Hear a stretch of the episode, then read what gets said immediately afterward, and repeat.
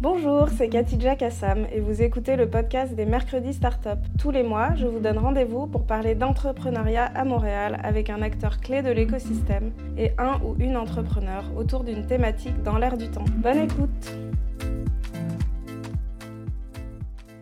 Bah, aujourd'hui, euh, on est euh, rassemblés pour parler d'un sujet qui n'est pas toujours beaucoup évoqué dans les discussions euh, sur l'entrepreneuriat et dans l'écosystème, c'est l'enjeu du prototypage. Le prototypage, c'est de, de, développer un modèle préliminaire du, du, produit ou du service qu'un entrepreneur a dans sa tête. Et c'est souvent utilisé pour évaluer la faisabilité d'un projet. C'est donc une étape essentielle pour euh, valider une idée et, euh, et, donc les entrepreneurs ont besoin de soutien. Il existe des, ressources dans l'écosystème pour les aider.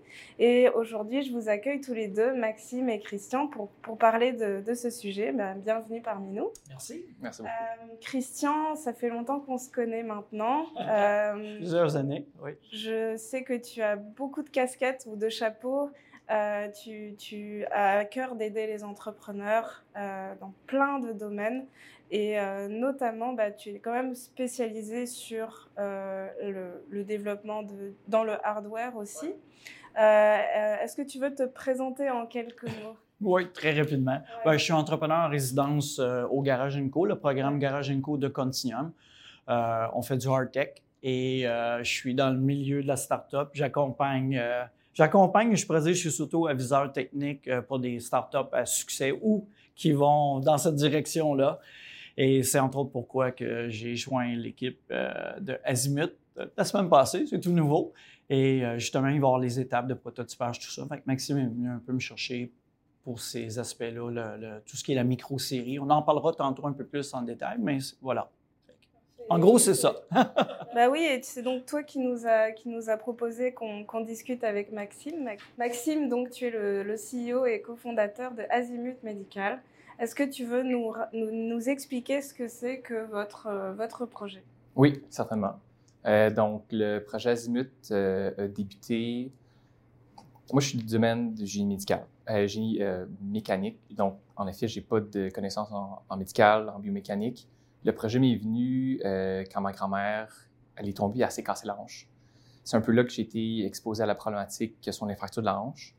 Puis j'ai commencé un peu à regarder un peu dans les statistiques, qu'est-ce qui se passe quand on a une fracture de la hanche. Puis j'ai réalisé que c'était vraiment un problème qui était non seulement euh, québécois, canadien, nord-américain, mais global, avec la population vieillissante. Donc, j'ai commencé à chercher un peu pour trouver une solution pour ma grand-mère, parce que le chuté, elle s'est cassé la hanche, elle était en réhabilitation. Puis j'ai rien trouvé sur le marché. Il n'y avait rien qui était réellement adéquat. Il y avait beaucoup de montres, bracelets, colliers qui faisaient de la détection de chute. Mais il n'y a rien qui faisait de la protection.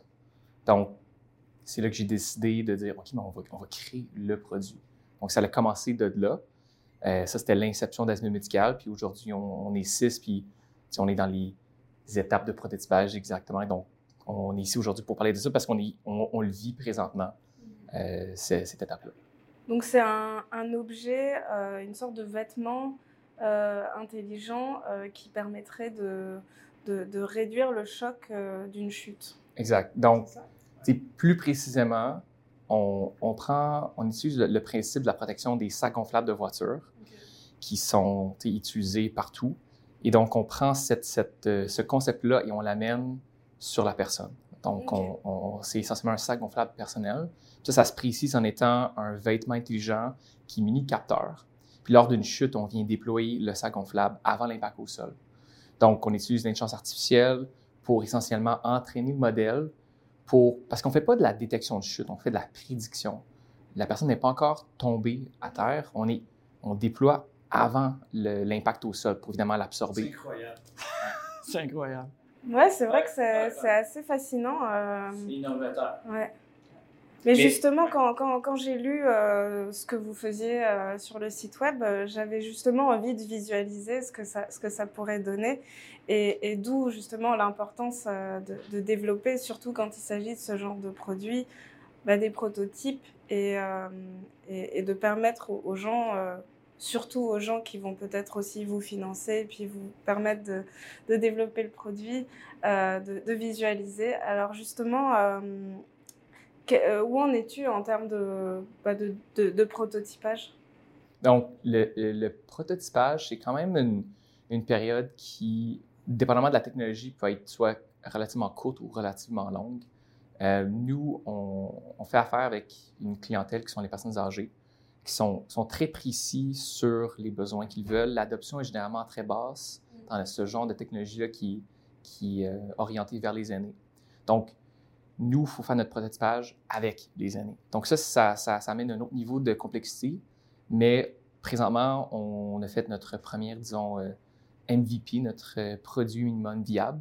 On est allé le tester dans une résidence de personnes âgées en milieu réel pour aller valider nos hypothèses qu'on a formées. Suite euh, au pilote, on a validé plusieurs hypothèses, on a invalidé d'autres.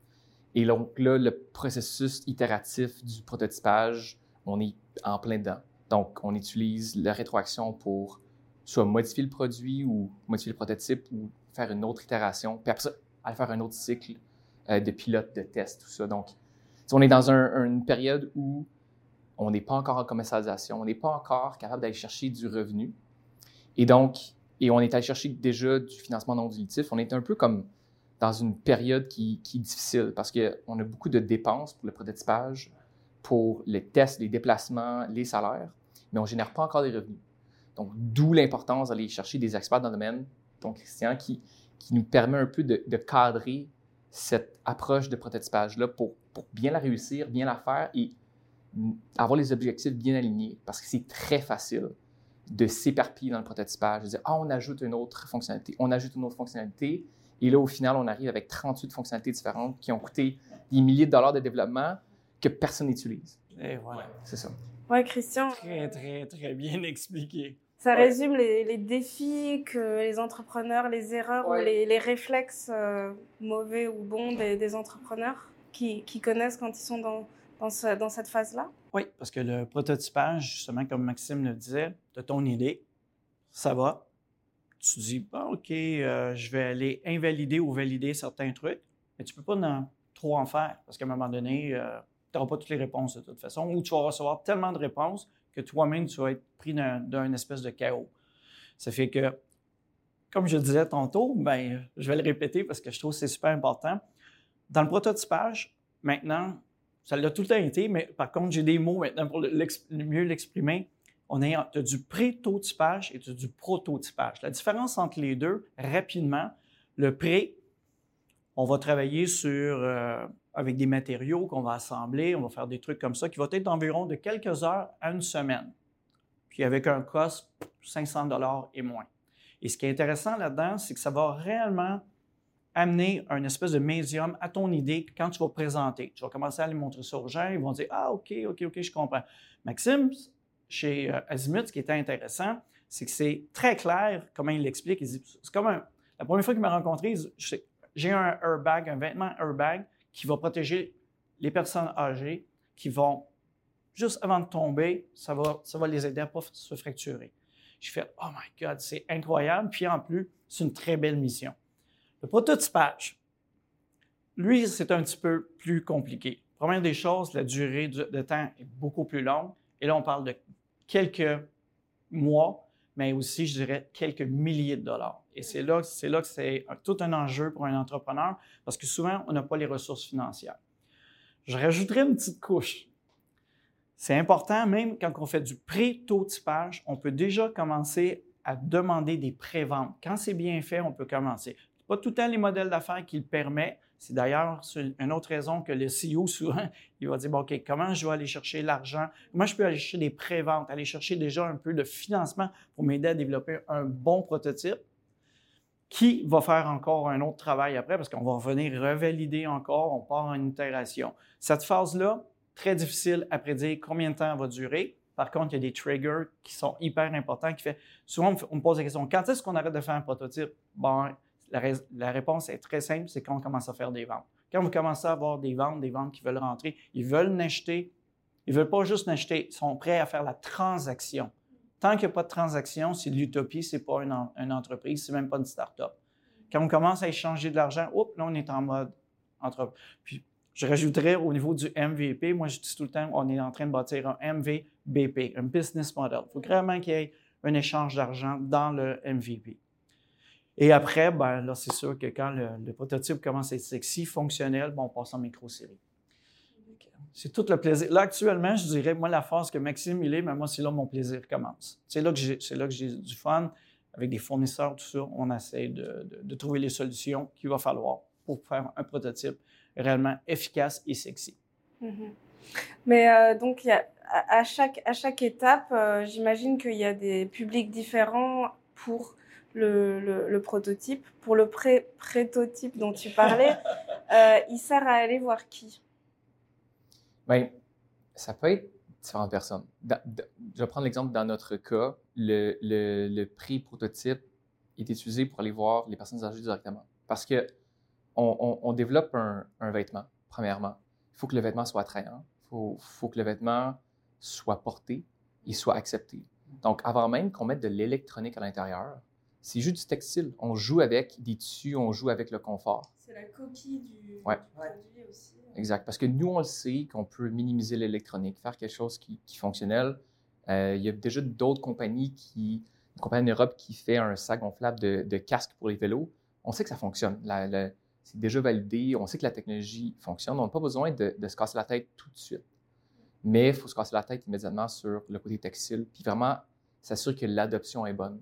Donc, quand on, passe en prototypage ou en pré-prototypage, puis on fait ce genre d'essai-là, ça coûte pas cher, c'est rapide, puis on peut itérer assez rapidement.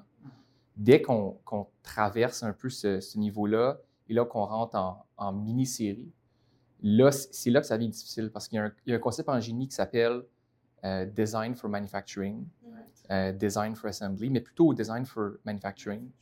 Parce que quand on, c'est facile de faire un prototype ou deux. D'en faire 50, c'est un autre game. D'en faire 5000, puis d'en faire 5 millions.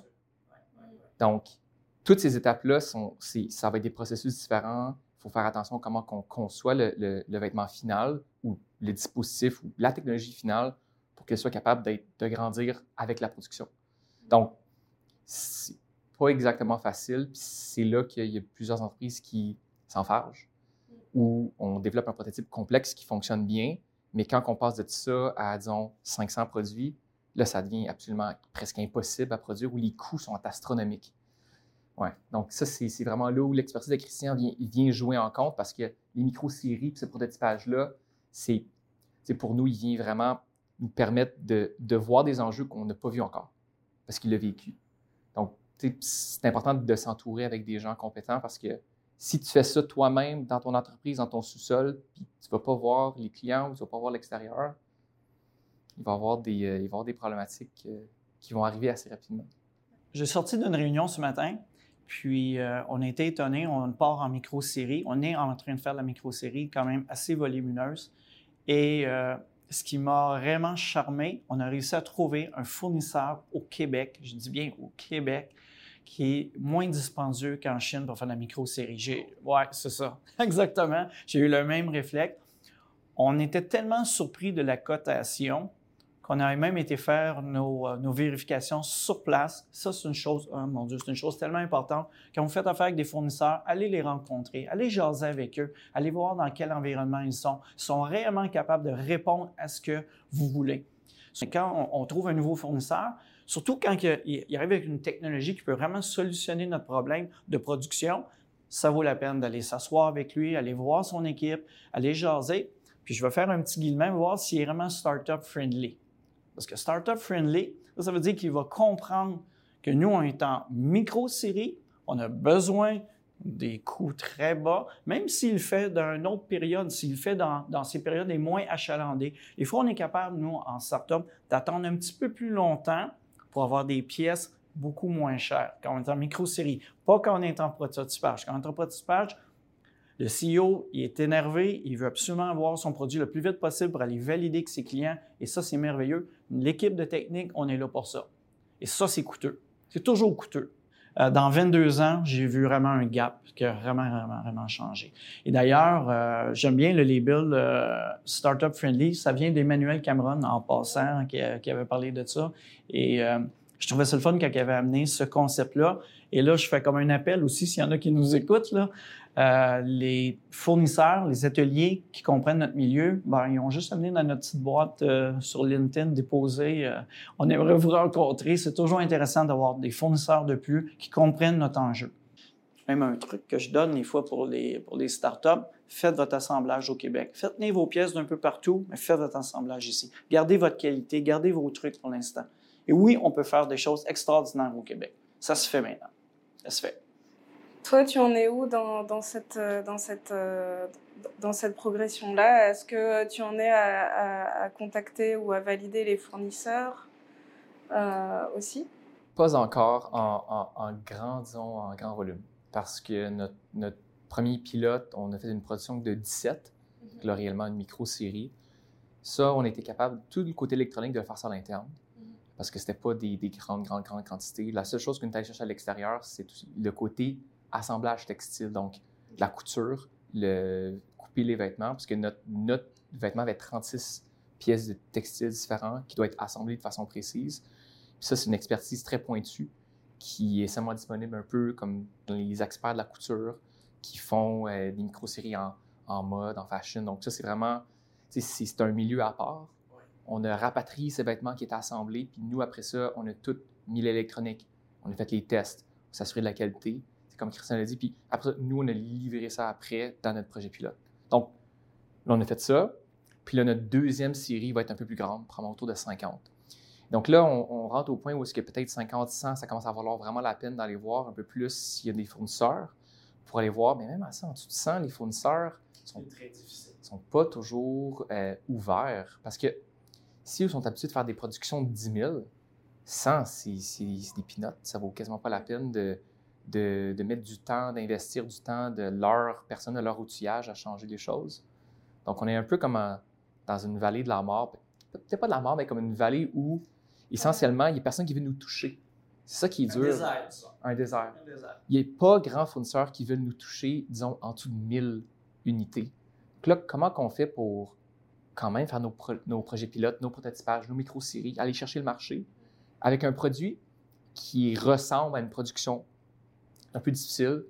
Euh, si on étudie des gens indépendants, tout ça, mais à un certain point, quand on va avoir beaucoup de demandes, puis on va commencer à, arriver au produit final, là, c'est là qu'il faut faire des commandes minimum.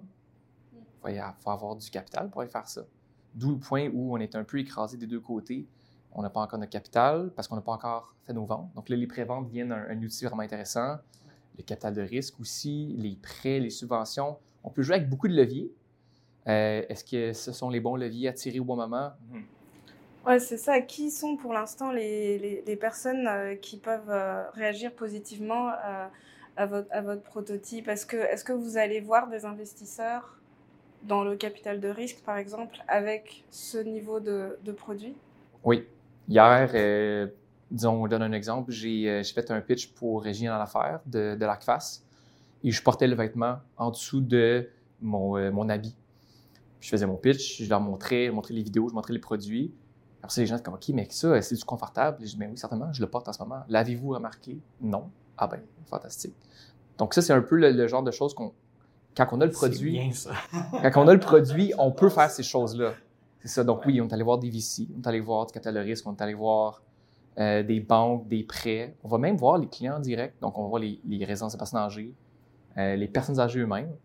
Quand tu as quelque chose qui, ressemble à comme 80% ton produit final, euh, tu t'en les voir avec ça et là, ça épate dépendamment si c'est un produit avec un bon product market fit. Si ça, ça cadre bien avec leurs besoins, quand tu as un produit qui est vraiment proche du final, là, ça allume des yeux. Là, les gens sont comme OK, je veux l'acheter demain matin.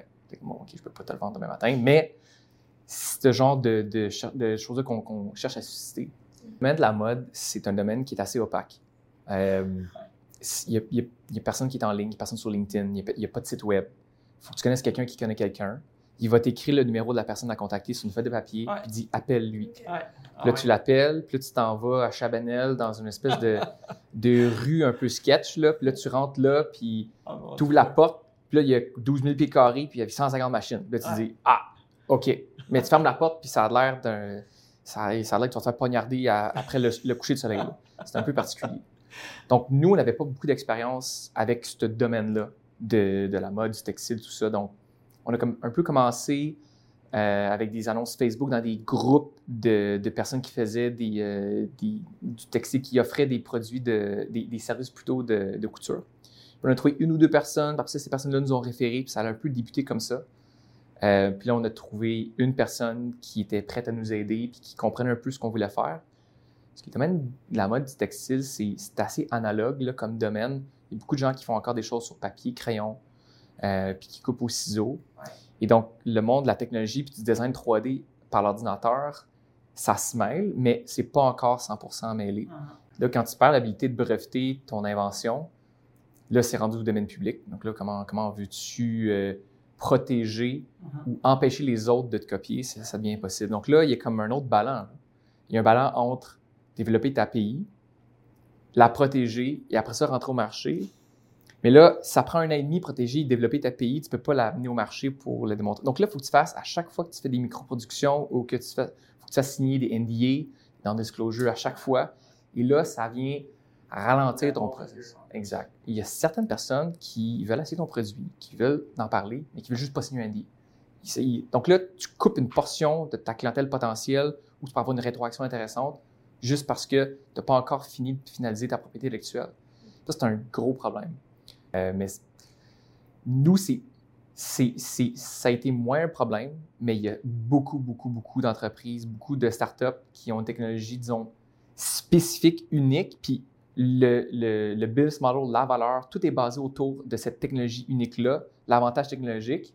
Nous, c'est pas un avantage technologique au, au, même titre que on fait un amalgame de plusieurs choses en même temps, puis on, fait la meilleure version de plusieurs choses. C'est pas techniquement une innovation technologique, c'est plus la meilleure version, une version améliorée, puis on prend en compte plusieurs facteurs, mais il y a des technologies qui sont, ben, tu développer un certain type de, de capteur. Ben, comment tu veux tester ce capteur-là en milieu réel si tu ne l'as pas breveté, parce que là, tu vas complètement sortir ça. Donc, c'est moins pire pour nous, mais il y a d'autres entreprises parce que ça freine.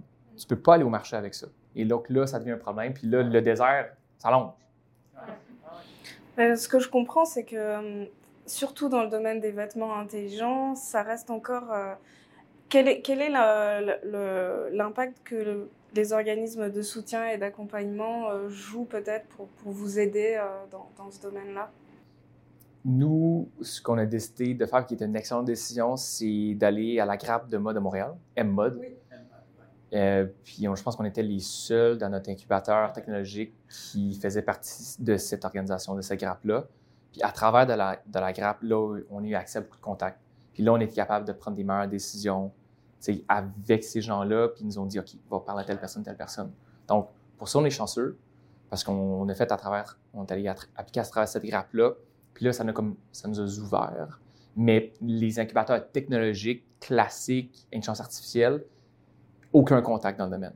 Il y a vraiment comme une, coupure là, entre le domaine technologique et le domaine du textile. Donc, nous, on est allé des deux côtés tout un défi. Puis, euh, par contre, je trouve ça, en tout cas, je trouve ça intéressant et dommage. C'est un nouveau domaine qui va être euh, les vêtements intelligents. J'y crois, moi. Euh, il y en a qui ont des vêtements chauffants, il y a toutes sortes de trucs. On va, c'est l'avenir. Il y a un avenir là-dedans, des vêtements intelligents, définitivement. Par contre, c'est ça. Maxime, comme il est en train d'expliquer, il y a tellement de gaps. Là, il va notre mission, justement, quand tu es d'un premier, c'est de, de, faire les ponts, les liens. Je sais que ça a l'air cliché, mais il faut le faire. Super. Euh, ben merci à tous les deux de m'avoir euh, rejoint pour cette discussion. Euh, bonne chance pour, euh, pour la suite, Maxime. Et puis, ben on se retrouve pour, pour d'autres éditions bientôt. Merci. Merci, merci à toi. Merci. Merci. Euh, bonjour Léliane, euh, merci d'être avec moi pour, euh, pour ce petit moment de conseil. tu es gestionnaire mobilisation et impact chez Startup Montréal.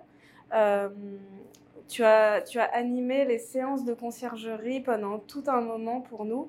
la conciergerie, c'est les services d'orientation qu'on offre, offre aux, aux, entrepreneurs.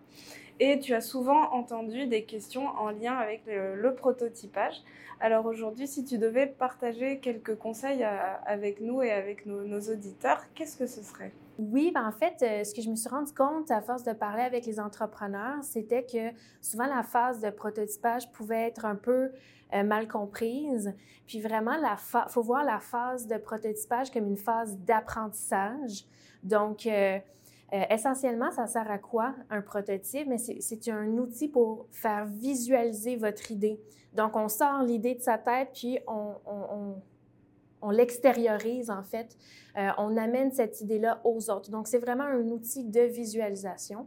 Euh, puis, d'abord, ben, c'est surtout euh, pour apprendre. Donc, par exemple, euh, souvent, au début, on est un peu frileux, on veut pas parler de son idée, mais en fait, c'est un peu l'inverse. Il faut aller dans tous euh, les, les, les, événements de réseautage qui sont pertinents pour notre projet, puis il faut en parler continuellement. Puis le prototype, en fait, c'est comme un brouillon. Ce sont c'est des dizaines de brouillons, en fait, de son idée qu'on ajuste continuellement à force de parler de son idée aux gens puis de recevoir les commentaires de ces gens-là. Savoir qu'est-ce qui, qu'est-ce qui fonctionne bien, qu'est-ce qui fonctionne moins bien, euh, qu'est-ce qui ajoute réellement de la valeur, finalement, pour notre clientèle versus qu'est-ce qui, finalement, vraiment, c'est là où est-ce qu'on va déterminer un peu qu'est-ce la différence entre un, euh, un must-have et un nice-to-have. Et donc, euh, essentiellement, le les prototypes, euh, c'est vraiment des versions brouillons, c'est plusieurs versions brouillons de ce qu'on va essayer de vouloir mettre en place, que ce soit un produit ou un service. Et euh, c'est quoi les erreurs euh, que tu as pu voir que les gens font lorsqu'ils développent un prototype? Oui, ben en fait, c'est d'accorder trop d'importance, mais pas de la bonne manière. Donc, par exemple, la phase de, prototypage est super pertinente parce que ça vient vraiment déterminer les bases de ce qu'on essaye de faire. C'est ce qui va déterminer si on s'en va dans une bonne direction ou une mauvaise.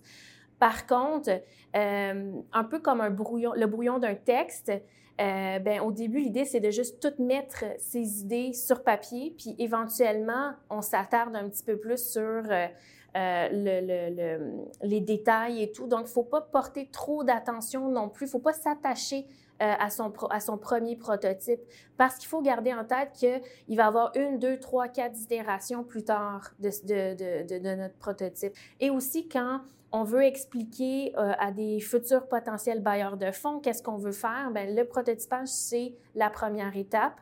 Donc, euh, avant même de penser à du financement ou euh, de, de l'inverse aussi, tu sais, c'est important de pas tout déterminer son modèle d'affaires puis après aller en prototypage. Donc, le, le prototypage, c'est vraiment la première étape qui établit toutes les bases pour le projet entrepreneurial. Donc un entrepreneur qui a une idée et qui veut euh, développer son, premier prototype, euh, concrètement, euh, comment il y va? Je pense que la première étape, c'est vraiment de réfléchir simple, surtout quand on parle d'une solution software. ce qu'on voit souvent dans des événements un petit peu plus grassroots comme les Startup Weekend, par exemple, où on doit avoir un prototype de à l'intérieur de deux jours à peine, bien, il y a plein d'applications euh, web qui sont disponibles maintenant pour être en mesure de, créer une photo de chaque étape de votre produit software, par exemple, pour donner euh, un scénario, euh, un scénario fictif de ce qu'on va essayer de faire. Et donc, ça, c'est un prototype. J'ai vu souvent des prototypes papier aussi. donc, c'est des gens qui ont fait des, des, des carré de scénario euh, pour expliquer aux gens ce qu'ils allaient faire.